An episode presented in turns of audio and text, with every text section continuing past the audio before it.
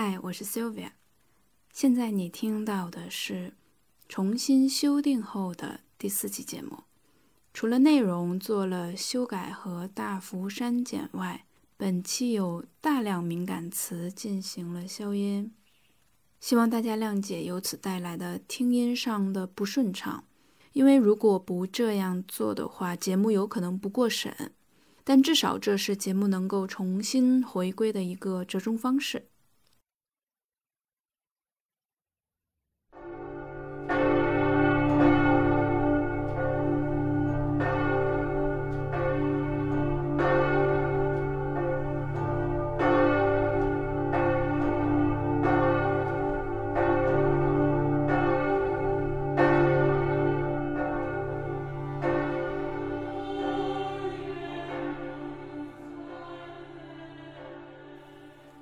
大家好，欢迎收听 Soothing Music and Talking。上一期我们讲了中世纪音乐的开端，音乐的形式与风格，同时顺带提了一嘴女性的社会地位问题。然而，就在这样一个男权社会里，在德国一处乡村修道院里，居然走出一位名声远至罗马，甚至惊动了教皇的修女。她是中世纪最重要的。女音乐家，同时还是位知识渊博的医学家、科学家。我们今天就来讲讲这位极为罕见的女性——宾根的西德加。到今年二零一九年，西德加逝世已经有八百四十年了。她的名字 Hildegard von Bingen，有些翻译把她的名字按照字面发音译成西德加·冯·宾根。这虽然也是一种译法，但其实容易令人误解。Hildegard von Bingen 是德语写法，中间的封不是所谓的 middle name，不是中间名，而是相当于英语里的 of。所以在英语里，它的名字往往会被写成 Hildegard of Bingen，宾根的西德加。宾根并不是我们今天理解的姓氏。而是地名。西德加出生于一零九八年左右，具体日期并不知晓。他来自贵族家庭，是家里的第十个孩子，最小的一个。据说呢，他很小就有异象体验，所以在他的一大堆头衔里边，有一条是幻想家，也有说是幻视者，还有一些正式的 title。他晚年之后获得的名号。就是莱茵河女先知圣西德加，就是后来有追封他为圣人。除此之外呢，他还有一大堆各个领域的头衔：作家、作曲家、哲学家、医药家，甚至还有说他是建筑家。但是这条嗯非常有争议。所以介绍西德加这个人是一件蛮令人兴奋的事情。毕竟在近千年后的今天，同时在艺术、宗历史、医药、医学以及社会学多个领域的研究者中获得重视并被深入研究的人，实在是非常罕见的。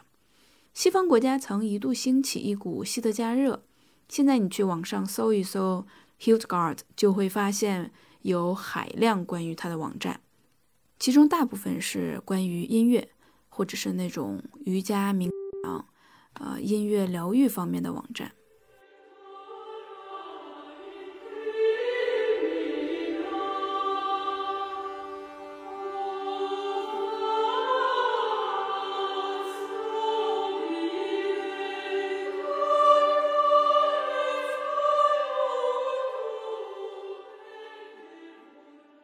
家那个年代的贵族女性长大后，要么就是嫁人，要么就是进入修道院成为修女。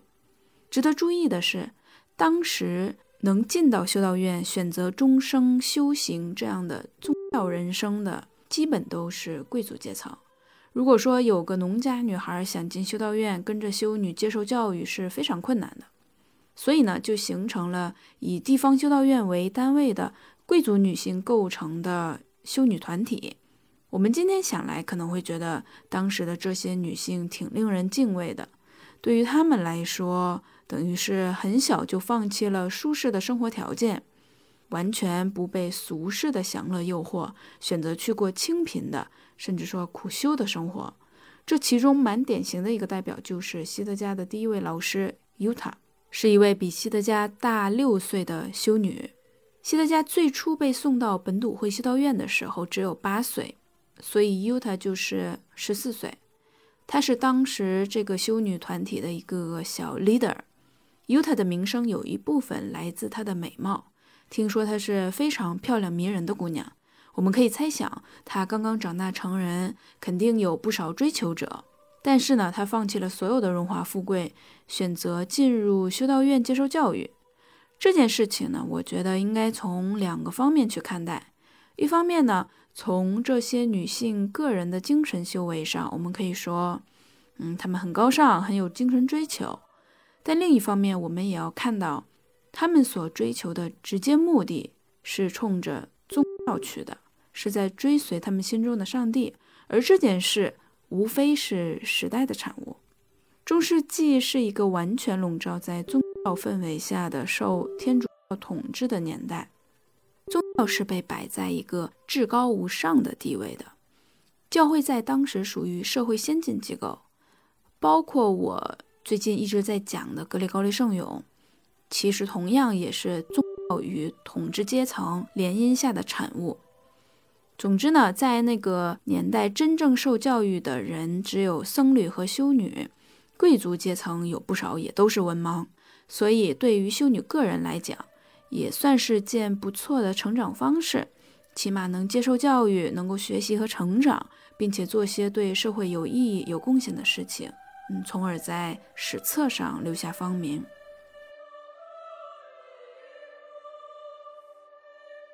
八岁的西德加被父母送到修道院之后，跟随着尤塔开始了接受教育的过程。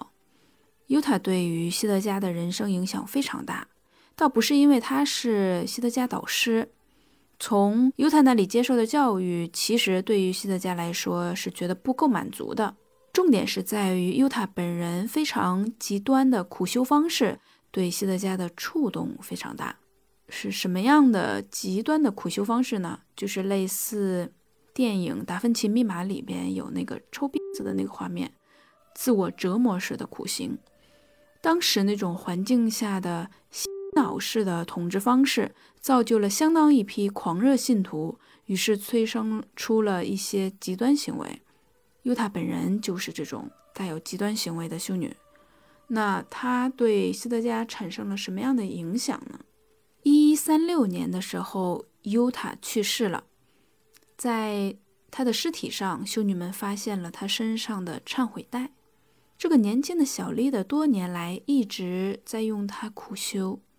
在德国，有一位西德加传记的作者认为，这件事情一方面给西德加带来了心理上的创伤，使得他对自己说：“我不想这样，我不想用痛苦的行动折磨人们。”在这个他与导师的联系被切断的时刻，是构成西德加博爱理论和博爱世界观的核心。在德语里有这么一个概念叫 Mention for Huntley 博爱的、慈善的，就是形容西德加这种性格特质。在关于西德加的种种特别之处以及成就当中，最令人赞叹的部分就是他的博爱之心。因为在中世纪这样一个压抑克制的年代，西德加就产生了一种令人惊讶的对自然，尤其对身边植物的细腻感知。他非常乐于去感受，甚至享受大自然的美好。尽管对于苦修者来说，享受、享乐这样的字眼儿是不可以有的，但是西德加不这样认为。他觉得主创造了美好的世界。而你们却没有感受到这一切美好，这种感知和信念就化作了他对世间一切生物、对于整个大自然、对于人的一种宽广包容的博爱世界观。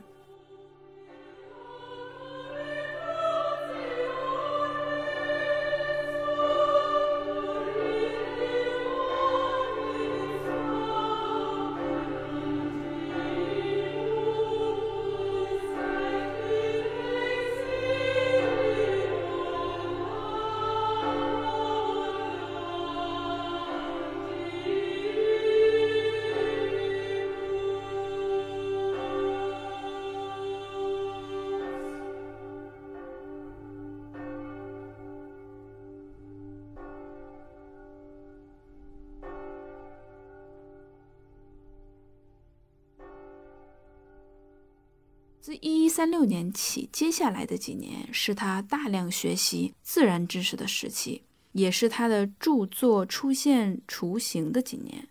那基于这种对自然的敏感和悟性，他大量收集和解释关于草药和食物的知识。他也研究动物还有矿物。医学方面比较出名的两本书，一个是叫《病因与疗法》，另一本医药处方书是叫。自然界，希特加的医学知识到今天看来都依然表现不俗。德国维尔茨堡大学的修道院医学研究小组有在研究和复原中世纪时期的医药成就。这个小组实验室有一位医学历史学家叫约翰内斯迈尔，他说希特加是一位非常特殊的人，他将宗教理论概念和医学的通俗概念联系起来。这种多元结合是非常罕见的。它主要的医学成就是在于对草药的认知。我们今天常有用草药以及芳香植物做理疗，希德加早在十二世纪就已经做了大量实践。前面我说到，希德加从小就有异想体验，但是在他人生的前半段，这个事情一直是被藏匿起来了。直到一一四零年，他决定公开他的秘密。修道院也因他的名字而声名鹊起。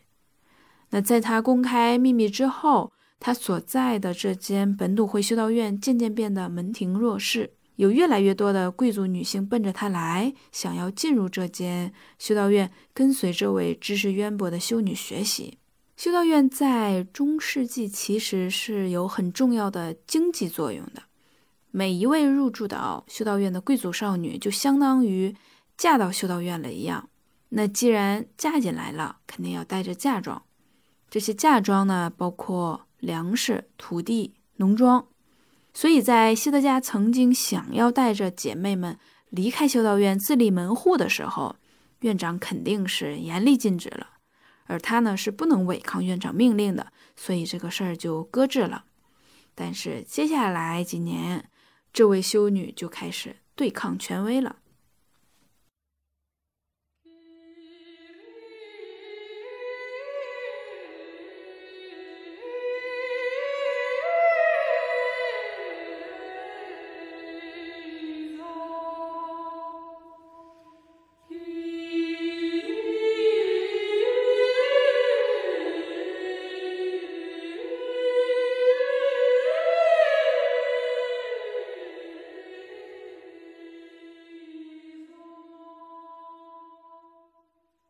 希特加的名声能够远播至罗马，以致惊动教廷。一方面是因为他能看到所谓的异象，还因为呢，他声称自己是上帝的代言人，能听到上帝的声音。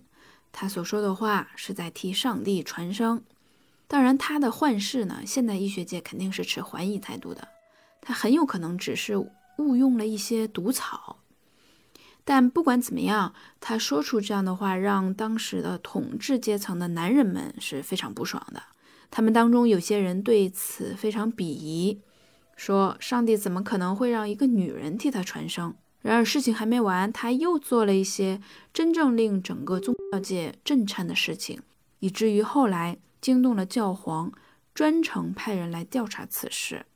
大家想，能够出动？人马去调查一家小修道院，那肯定是有严重的违规行为。大家还记得我之前说过，女人是没有权利歌唱圣咏的，在教堂都不可以发出声音来。而咱们这位西德加大神，居然带着一众修女在修道院里放声歌唱。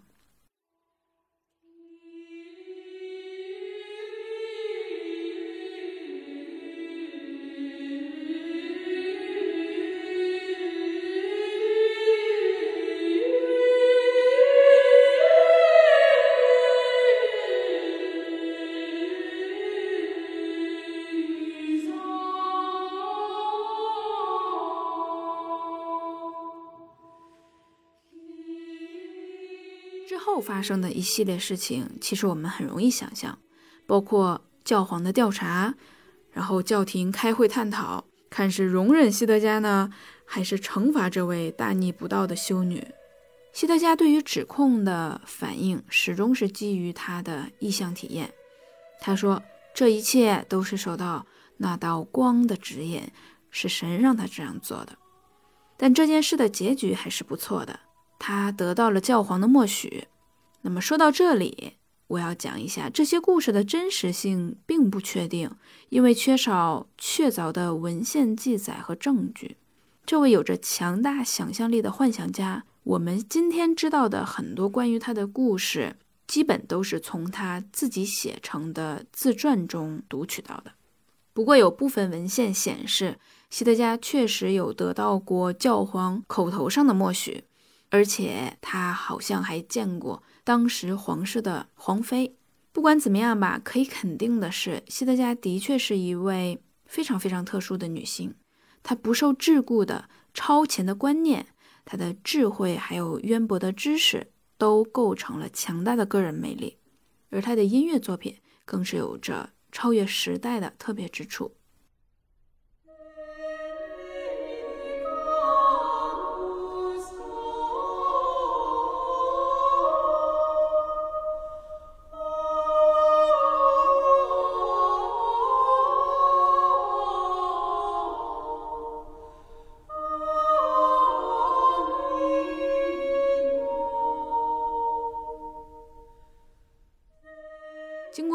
折腾，直到一一五一年，希特加终于实现了自己的梦想，离开他生活了四十余年的老本笃会修道院，和姐妹们一起移居到了土地肥沃、与外界信息更融合的莱茵河和纳尔河的汇流附近。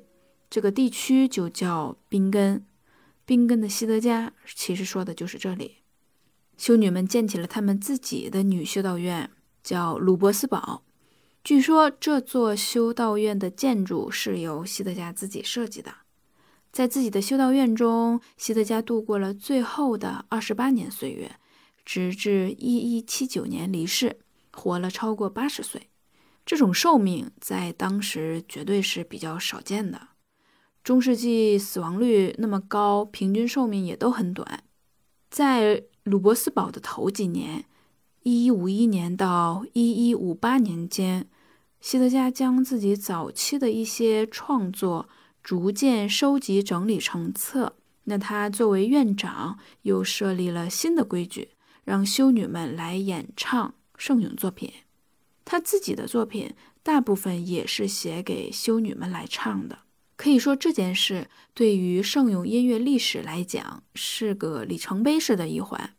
正是希特加。打破了只能由男性演唱圣咏的传统，他把总共七十七首圣歌集结成册，便有了这本名为《天国和谐交响》的歌曲集。这些歌曲有着质朴的语言和优美旋律，是一首首珍贵的抒情赞美诗。希特加本人并没有受过音乐训练。所以，他特殊的作曲风格完全来自他从幻象中得到的启发和灵感。他的歌曲呢，并不容易记忆，而且很难唱，音域的跨度也非常广。我们上一期节目里听了不少比较典型的传统格里高利圣咏，但是当你在听希特加的圣咏歌曲时，会发现他的作品跟其他人的风格不太一样。他的音乐中带有一种缓缓走向天国般的旋律攀升，而且大胆地使用音符跳跃，不像传统的圣咏，呃，非常的克制内敛。所以他的作品今天听来也有着很棒的旋律性，而且并没有那种啊年代久远带来的时代差异感。而且由于他音乐特有的这种超越时代的空灵感。今天被大量应用在 New Age Music 当中，也就是新世纪音乐，被用现代化的编曲方式重新配器，然后产生了很奇妙的混合效果。而且在现代配器中，这种混合效果居然呃非常融合，没有什么违和感。